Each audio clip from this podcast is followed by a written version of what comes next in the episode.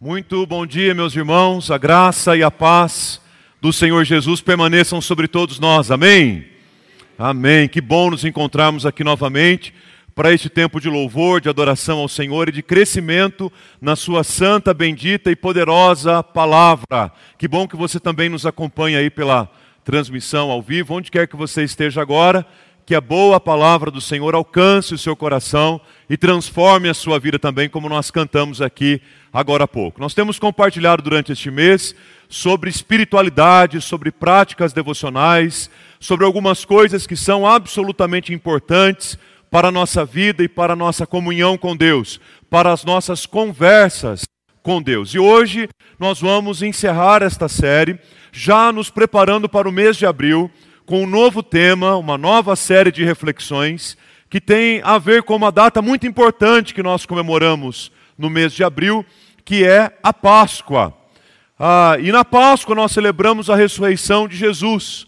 Sem dúvida alguma, é a celebração mais importante para os discípulos de Jesus. É a celebração do seu sofrimento, sim, da sua morte, sim, mas, sobretudo, da sua ressurreição e falaremos neste mês sobre os paradoxos da cruz. A cruz, que era um lugar de vergonha e de humilhação, de repente se torna o símbolo da nossa própria salvação. São paradoxos e nós vamos aprender e vamos compartilhar a partir já do próximo domingo. Eu convido você para participar e celebrar diante do Senhor pela vitória e pela vida de Jesus. Hoje nós falaremos sobre a importância de conversarmos com Deus sobre os nossos pecados.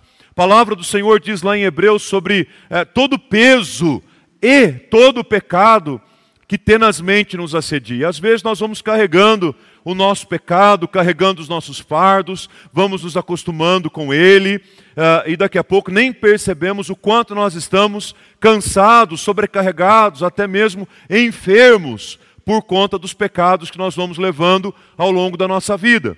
Então, o que é que nós devemos fazer diante disso? Confessar ao Senhor e assim como o pastor já disse aqui anteriormente, é verdade, a Bíblia afirma que é assim: pecado confessado ao Senhor de todo o coração é pecado perdoado.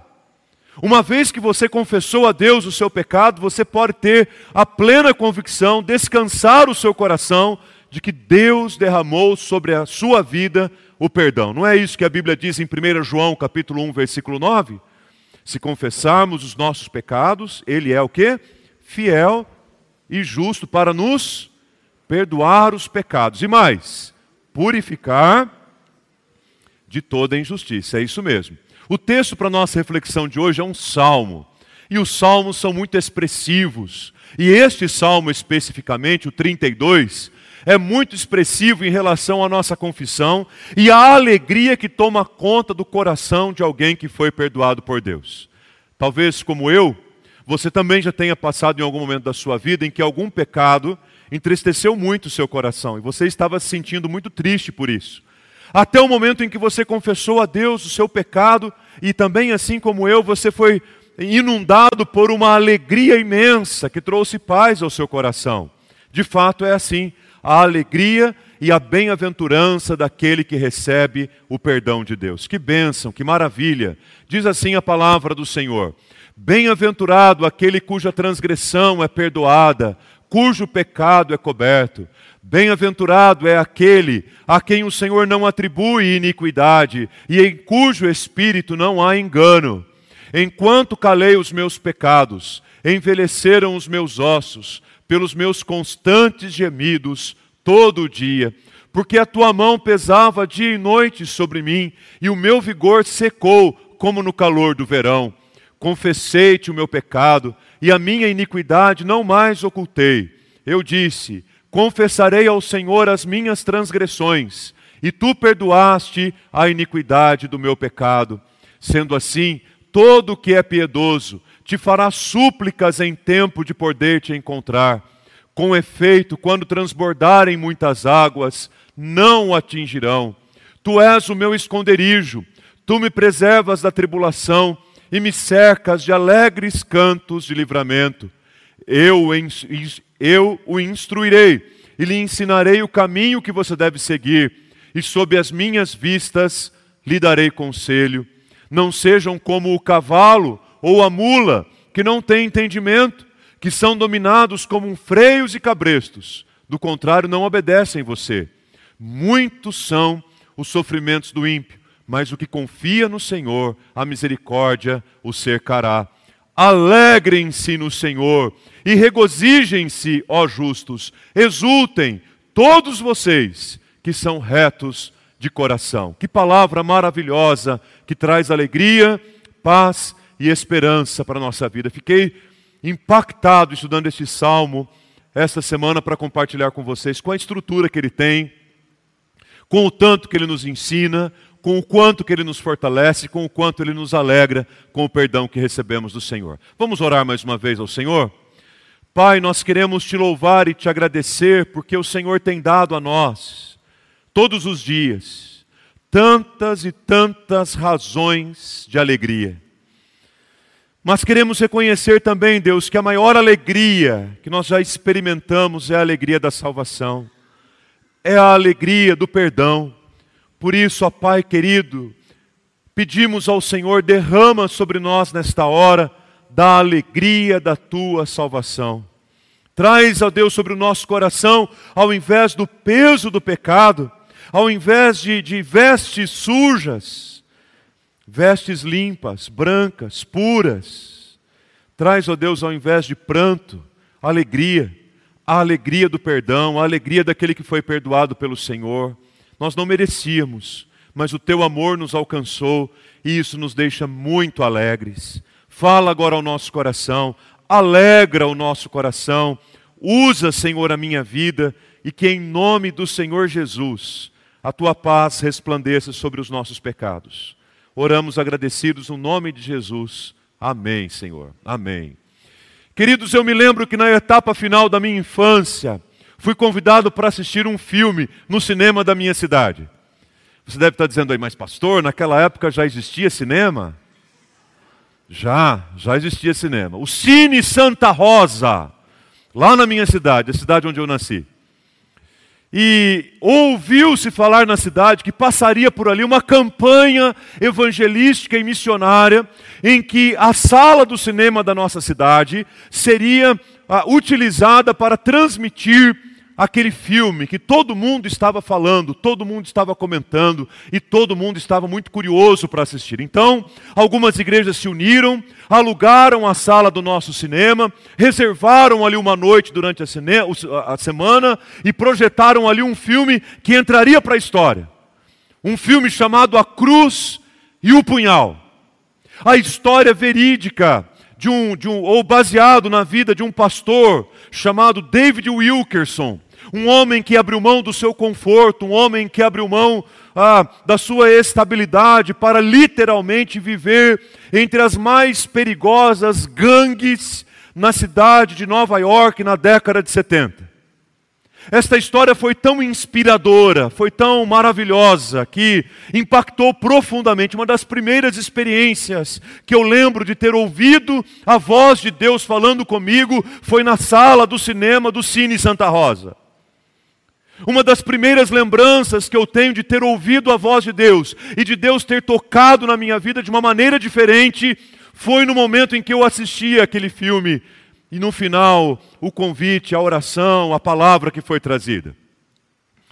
O filme se tornou tão, tão conhecido no mundo todo que ele já foi passado em mais de, cento e, mais de 150 países, em mais de 20 idiomas diferentes. O livro, no final da década de 80, já havia vendido mais de 3 milhões de exemplares. E se você não leu, você precisa ler. Eu assisti o filme, mais tarde li o livro. Se você não assistiu o filme, eu recomendo você assistir, embora não tenha a menor ideia de onde é que você vai encontrá-lo. se alguém souber de alguma plataforma que tem, avisa que a gente coloca lá na rede social da igreja. Só não procura agora não, continua comigo aqui. Essa história conta a história do pastor, esse filme conta a história do pastor David Wilkerson, que é interpretado por um ator americano famosíssimo, no Pat Boone. E, e, e, e, no papel do, do Nick Cruz, líder de uma das gangues, o Eric Estrada. Lembram do Eric Estrada? Que teve um amém aqui, ó. Alguém sabe quem que é o Eric Estrada ou não? Quem era? O Chips. ah, moçada, vocês não sabem o que vocês perderam na década de 80, viu? E para que eu não fique aqui no meu saudosismo, deixa eu falar o que eu quero falar sobre o filme. O que me impactou nesse filme é a vida do pastor David Wilkerson envolvido ali no meio daquela comunidade, aquelas gangues, duas gangues rivais, que, que tinham um, um nível de intensidade de conflito, de violência muito grande. Foi que o pastor David Wilkerson começou a transmitir e comunicar a eles o amor de Deus, não apenas falado e pregado na igreja, como começou a levar aquelas pessoas da gangue, das gangues para sua casa, como, como começou a falar sobre perdão e reconciliação e graça, como começou a cuidar não apenas da vida espiritual, como a cuidar daquelas pessoas com seus mais variados vícios e foi no meio desse contexto todo, em Nova York, na década de 70, que o Espírito Santo de Deus manifestou um poderoso poder de reconciliação, de restauração, de fazer novas todas as coisas e de promover perdão num ambiente altamente pecaminoso. Eric Estrada, que interpretou o Nick Cruz, o Nick Cruz, na verdade, ele se tornou depois de ter abandonado todos os seus vícios e entregue o seu coração a Jesus, ele se tornou um pregador do Evangelho, da graça de Deus, porque ele foi alcançado pelo perdão de Deus. Assim como o perdão de Deus também um dia alcançou a minha vida, assim como o perdão de Deus também alcançou a sua vida. E deixa eu dizer uma coisa para você: Toda vez que o perdão de Deus alcançou e transformou a nossa vida, a nossa vida passa a ser diferente. Somos transformados por Deus, somos renovados pelo Seu Espírito, e isso deve encher o nosso coração de alegria e de bem-aventurança. Bem-aventurança é uma expressão que significa feliz, mas é uma ênfase especial que é dada a essa felicidade, muito mais do que um sentimento promovido pelas experiências que nós estamos vivendo no dia a dia. Tanto que Jesus utilizou justamente a, a expressão bem-aventurado no início do Sermão do Monte, no Evangelho de Mateus, capítulo 5, para falar justamente de uma alegria que não está baseada nas circunstâncias. Como, por exemplo, ele afirma no Sermão do Monte: bem-aventurados são aqueles que choram. Portanto, bem-aventurança é uma alegria enfática, é uma alegria exponencial e é uma alegria que não depende das circunstâncias que estamos vivendo. O Davi começa assim o Salmo 32, dizendo que é bem-aventurado, que é feliz aquele cuja transgressão é perdoada, cujo pecado é coberto. Feliz é aquele a quem o Senhor não atribui iniquidade. E isso chama muito a minha atenção, porque se nós temos alguém aqui que poderia descrever claramente o que é felicidade. Esse alguém é Davi. Primeiro, porque Davi era o rei. Segundo, porque Davi era um homem extremamente rico. Terceiro, porque Davi era um homem completamente cheio de poder. Quarto, porque Davi era um homem que tinha diversas mulheres. Quinto, Davi era um homem que tinha muitos filhos. Davi era um homem que tinha fartura de alimento na sua mesa. Davi tinha todas as bênçãos e experimentava todas as sensações de alguém que poderia dizer com toda segurança: feliz é aquele, bem-aventurado é aquele que tem poder, bem-aventurado é aquele que tem um reino, bem-aventurado é aquele que tem riquezas, bem-aventurado é aquele que tem mulheres, bem-aventurado é aquele que tem comida na mesa com fartura mas no Salmo 32 ele define a raiz da sua alegria, o motivo da sua alegria, a razão da sua alegria. Ele diz assim: nada pode se comparar, nem o reinado, nem o poder, nem o dinheiro, nem a fartura, nem as mulheres, nada neste mundo pode se comparar à alegria que eu sinto por ser perdoado pelo meu Deus. É assim que a gente precisa olhar para as vivências de alegria na nossa vida também, não deixando nos enganar por aquilo que talvez seja uma alegria passageira, temporária, efêmera, mas nos apoiando naquilo que é eterno. O servo de Deus, o rei Davi, escreveu este Salmo 32, que está aí no livro 1 daqueles cinco livros de Salmos que eu já expliquei aqui alguns domingos atrás, para apresentar para a gente um salmo que é conhecido como um salmo de penitência, ou um salmo de confissão. Quais são as características de um salmo de penitência ou de confissão? É quando são salmos em que ah, o autor abre o seu coração diante de Deus para se penitenciar, para confessar os seus pecados, para dizer diante de Deus o quão torto é o seu caminho e, consequentemente, o quanto ele precisa da graça de Deus.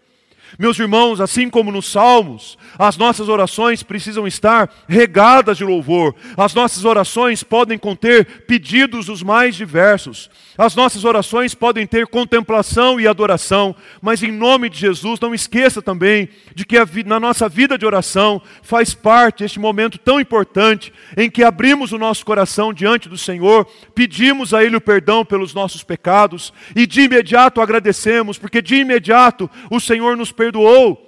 Foi isso que o apóstolo Paulo quis dizer quando escreveu aos Romanos no capítulo 4 e faz ali no capítulo 4 de Romanos um recorte do Salmo 32. Ele está dizendo assim: Olha, Romanos, vocês que são pecadores, e ele descreve no capítulo 1, com muita precisão, os pecados terríveis que haviam em Roma para no capítulo 4 ele dizer assim: escutem vocês que são pecadores, para todo aquele que confessa o seu pecado, tenha a alegria de receber o perdão do Senhor.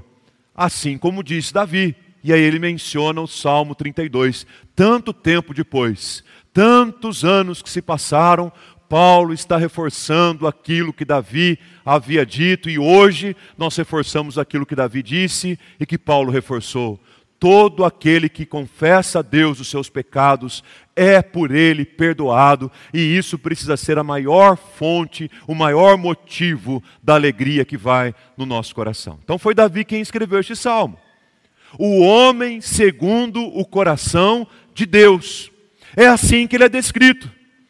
Um homem que foi lembrado por gerações posteriores como um homem fiel, um homem temente a Deus, um homem obediente ao Senhor, porém ele não era um homem impecável. E talvez conhecendo um pouquinho melhor a biografia de Davi, no final você vai dizer assim: Pastor, um homem segundo o coração de quem? Neste momento em que Davi escreveu o Salmo 32, é um momento do seu reinado em que ele desfruta de paz, de reino unificado de estabilidade. O exército de Davi, comandado pelo general Urias e pelo comandante Joabe, não perdia nenhuma batalha. Todas as batalhas que eles saíam para enfrentar, eles voltavam de lá vitoriosos, trazendo os despojos. E, consequentemente, o reino de Davi se fortalecia mais e mais. Porém, momentos de bonança, de paz, de aparente estabilidade, traz uma ameaça para a nossa vida a ameaça de nos perdermos. A ameaça do nosso coração entrar em desordem. E segundo o pastor Ricardo Barbosa, pecado nada mais é do que coração em desordem. Por isso que a gente acabou de cantar aqui agora há pouco: nada irá tomar lugar no meu coração. Porque tudo aquilo que toma lugar no nosso coração, que não seja o Senhor, é pecado. Vejam como foi com Davi. Ele estava um belo dia lá no seu reinado, na sacada do seu reinado, e ele olha e percebe ali que no seu reino havia uma moça, uma mulher, uma mulher bonita, uma mulher que lhe chamou a atenção, e aquela mulher tomava banho, e ele enxergava do alto da sua casa o lugar em que a mulher tomava banho. Ele estava vendo a mulher nua tomando banho. E ele viu aquela mulher e ficou encantado por ela. Chamou os seus servos e disse: Quem é aquela mulher que estava tomando banho ali? Eles disseram assim: Aquela mulher ali é Betseba. Ela é a mulher do seu general Urias. E Davi, aproveitando do fato que Urias estava no conflito, na guerra, na peleja, mandou que trouxessem à sua presença Batseba e ele a possuiu, cometendo assim adultério, porque Davi tinha a sua esposa e Betseba tinha o seu marido, Urias. O primeiro pecado que Davi comete nesse momento todo é o pecado do adultério. Adultério é pecado. Segundo, como se não estivesse contente com isso, Davi recebe uma notícia alarmante. A tal da Betseba chega para ele e diz assim: Davi, eu preciso dizer uma coisa muito importante para você que você não vai acreditar. E Davi disse: O que foi? Ela disse assim: Eu estou grávida. E Davi disse a ela: Olha, fique tranquila, porque tudo vai ficar bem, volte lá para sua casa. Afinal de contas, naquele status de poder que Davi tinha, o que poderia abalar o seu reino, o seu reinado? A gestação de um filho de uma da esposa do seu, do seu general? Pouco provável.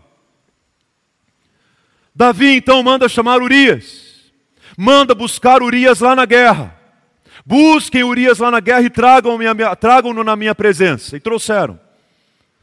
E Davi então serviu ali um vinho para Urias. E quando ele já estava alegre, Davi disse: Urias, vai para casa agora e possua sua esposa e tenha relações sexuais com ela. Urias disse assim: Jamais farei isso. Eu estou aqui em, em plena guerra. Eu vim aqui porque o rei me chamou. Eu vou me descansar porque amanhã eu tenho que voltar para a guerra. E foi isso que ele fez. Descansou. No outro dia de manhã, recuperado do vinho, voltou para a peleja. Davi mandou vir de novo. Chamem Urias de novo. Deu mais vinho para Urias. Conversou mais com Urias e disse: Urias, vá agora para sua casa e deita com a tua mulher. Ele queria enganar Urias.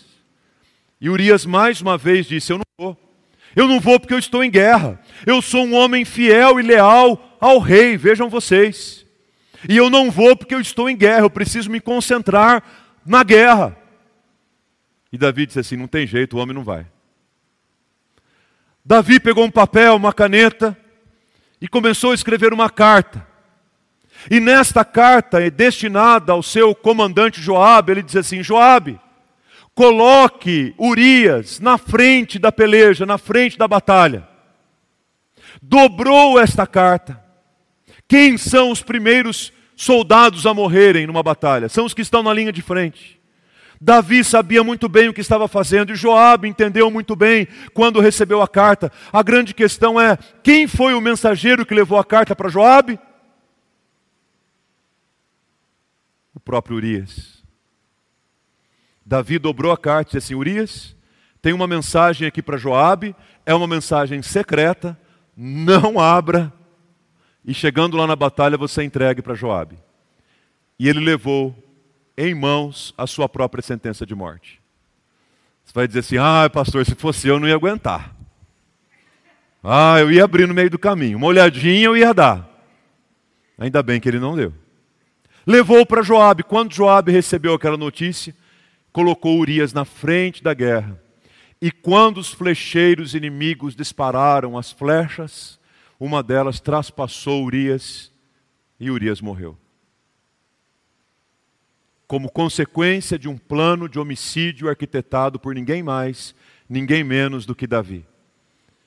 Como se isso ainda não bastasse, chegou a notícia para Davi que Urias estava morto, e Davi então resolve ir até o campo de batalha também. Agora ele vai para a batalha. E chegando na batalha, quando o exército inimigo já está dominado, já está derrotado, já está no chão, Davi proporciona uma matança dos inimigos de uma maneira absolutamente cruel e bárbara, sem necessidade. Humilhando os seus adversários, que já estavam derrotados. Toma aquela coroa de ouro e de pedras pesada da cabeça do rei inimigo e para humilhar os seus adversários coloca na sua própria cabeça porque ele estava completamente tomado pelo poder, pelo orgulho. Mais adiante, Davi demonstra ainda no mínimo um cinismo para lidar com toda essa situação.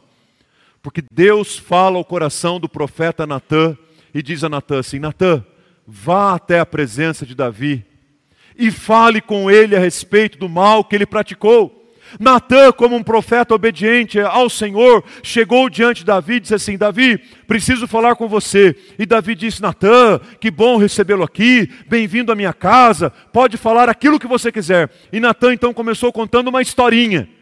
Natã disse assim: Olha, Davi, numa certa cidade existiam ali dois homens, um muito rico, que tinha muitos animais à sua disposição, e um homem que era pobre, que tinha apenas uma ovelhinha.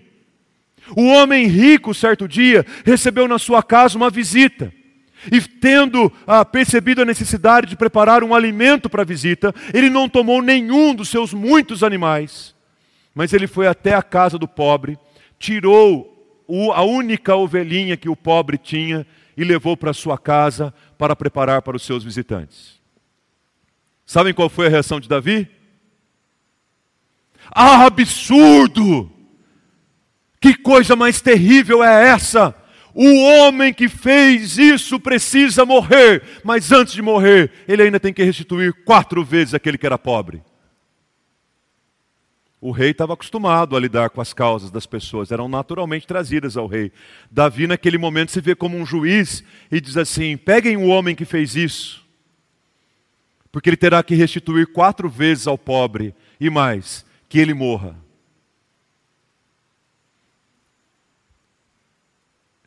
E Natan disse a ele, talvez apontando-lhe o dedo diante do rei, para dizer-lhe: Esse homem é você. Esse homem é você.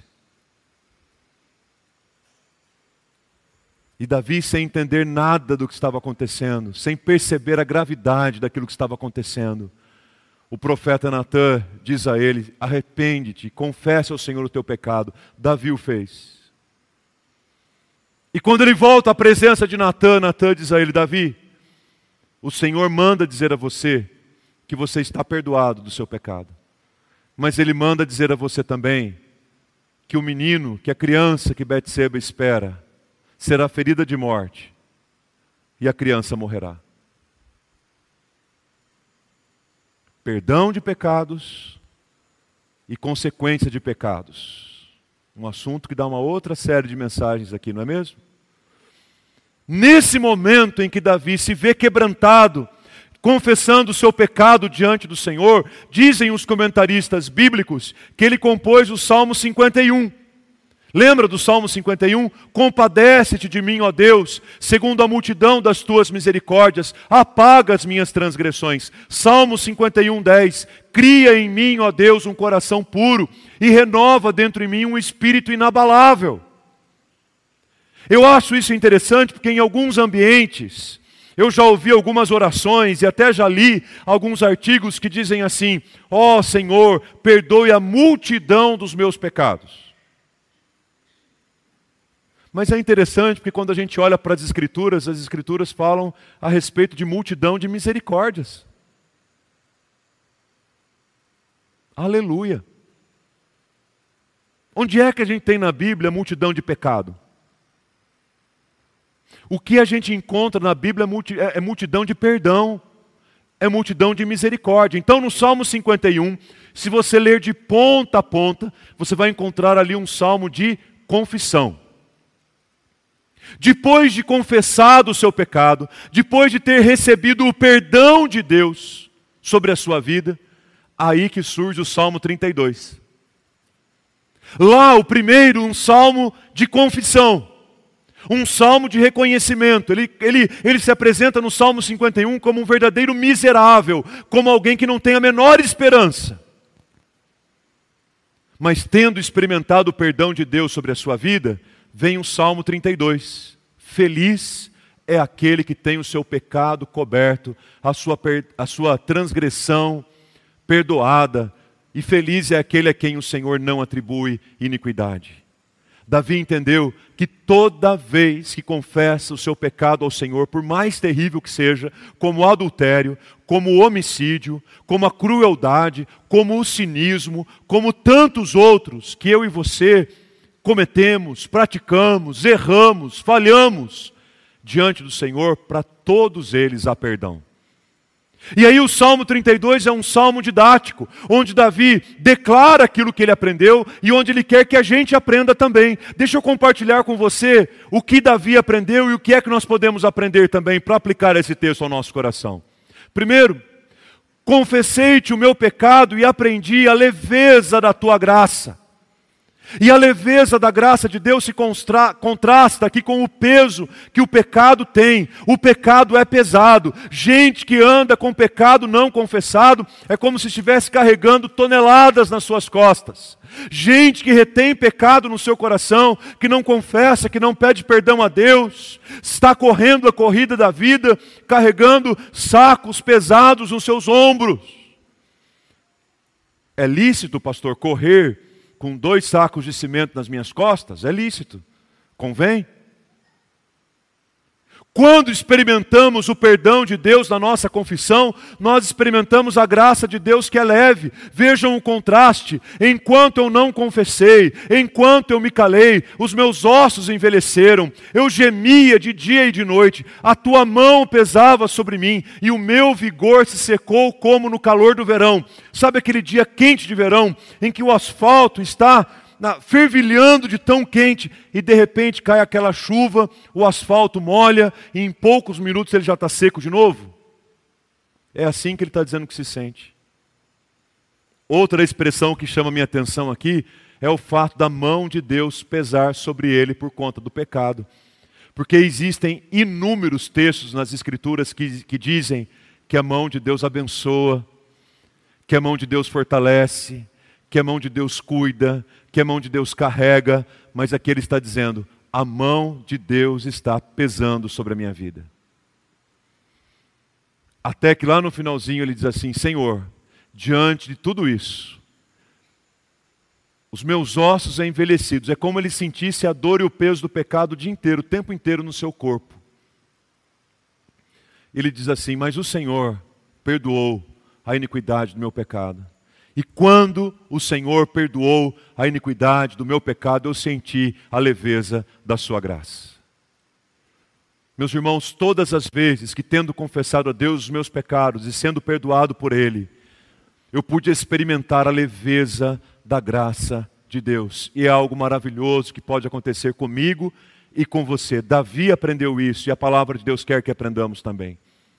Segundo, Confessei-te o meu pecado e aprendi ainda a urgência do meu arrependimento. Ah, pastor, que bom que o senhor falou sobre isso. Tem algumas coisas no meu coração mesmo que estão pesadas, eu não estou dando conta de levar. Tem alguns pecados que eu preciso confessar a Deus, eu preciso pedir perdão. Que bom que o senhor falou sobre isso. Vou aproveitar esse ano, até o final do ano eu vou fazer isso. Vou aproveitar que a Páscoa está perto, eu vou aproveitar. Gente, é para ontem. Há urgência nisso. Porque a palavra de Deus nos diz, no livro do profeta Isaías, que nós devemos buscar ao Senhor enquanto é possível achá-lo. E esta ideia é reforçada aqui no versículo 6: Todo homem piedoso te fará súplicas em tempo de poder te encontrar. Se ele está dizendo aqui que há um tempo em que o Senhor pode ser encontrado, haverá um tempo em que o Senhor não poderá ser encontrado. Portanto, o tempo de arrependimento, o tempo de quebrantamento, o tempo de vida nova, o tempo de confissão, o tempo de começar de novo é agora, é hoje. Confessei-te o meu pecado e aprendi que a minha confissão é urgente. Eu não tenho saúde o suficiente para dar conta de ficar levando esse peso nas minhas costas a minha vida inteira. Eu não vou dar conta. Terceiro, Confessei-te o meu pecado e aprendi a necessidade do teu pastoreio, o pastoreio do Senhor, a necessidade do cuidado do Senhor. Vejam o que diz o versículo 8: Eu mesmo instruirei você, eu mesmo ensinarei você o caminho que você deve seguir, você caminhará à sombra das minhas vistas. A linguagem aqui utilizada é a mesma figura daquela que a gente usa quando está ensinando os filhos a andar. Quando os filhos saem andando e a gente fica atrás, amparando, olhando, cuidando, para que os filhos não caiam, para cuidar bem deles. A palavra do Senhor está dizendo que o Senhor vai nos instruir, que o Senhor vai nos aconselhar e que nós estaremos debaixo dos olhos do Senhor, não olhos que vêm para nos punir, para nos castigar, para nos acusar, para nos sobrecarregar. Deus não coloca fardos nas nossas costas pesadas pelo pecado. Deus é aquele que promove alívio e é aquele que diz para a gente assim: Eu vou caminhar com você, eu vou pastorear o seu coração, nós vamos andar juntos e aquilo que é impossível para você sozinho será possível para você na minha companhia, na companhia que eu darei a você. Quarto, Confessei-te o meu pecado e aprendi ainda que há um poder transformador na mudança, no metanoia, mudança de mente, mudança de coração, mudança de vida. Davi usa uma expressão para dizer para o povo tomar cuidado, que talvez para a nossa cultura pudesse ser altamente ofensiva. Ele diz assim: ó, vocês não sejam como os cavalos e como as mulas, não, viu? E para não correr o risco de ser desagradável com vocês, eu vou falar da minha própria história. Muitas vezes eu mesmo tenho agido como um cavalo e como uma mula. Porque não é possível. Como é que eu fui capaz de pecar,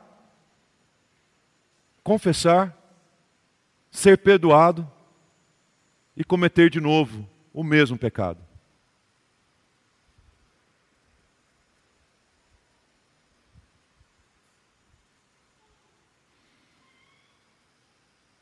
Não sejais como o cavalo ou como a mula, eles não têm entendimento. Eles são dominados com freios e com cabrestos. Senão eles não obedecem. A gente precisa entender que uma vez confessados os nossos pecados e recebido de Deus o perdão que ele nos oferece, nós somos chamados para viver aquilo que Paulo em Romanos, capítulo 6, versículo 4, chama de novidade de vida para que andemos em novidade de vida, não mais como cavalos e como mulas.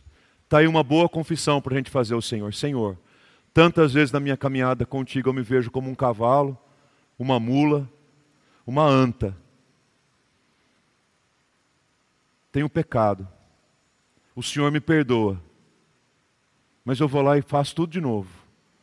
E erro tudo de novo. Eu só posso contar com a manifestação da tua graça do teu perdão, da tua cura e da tua restauração na minha vida.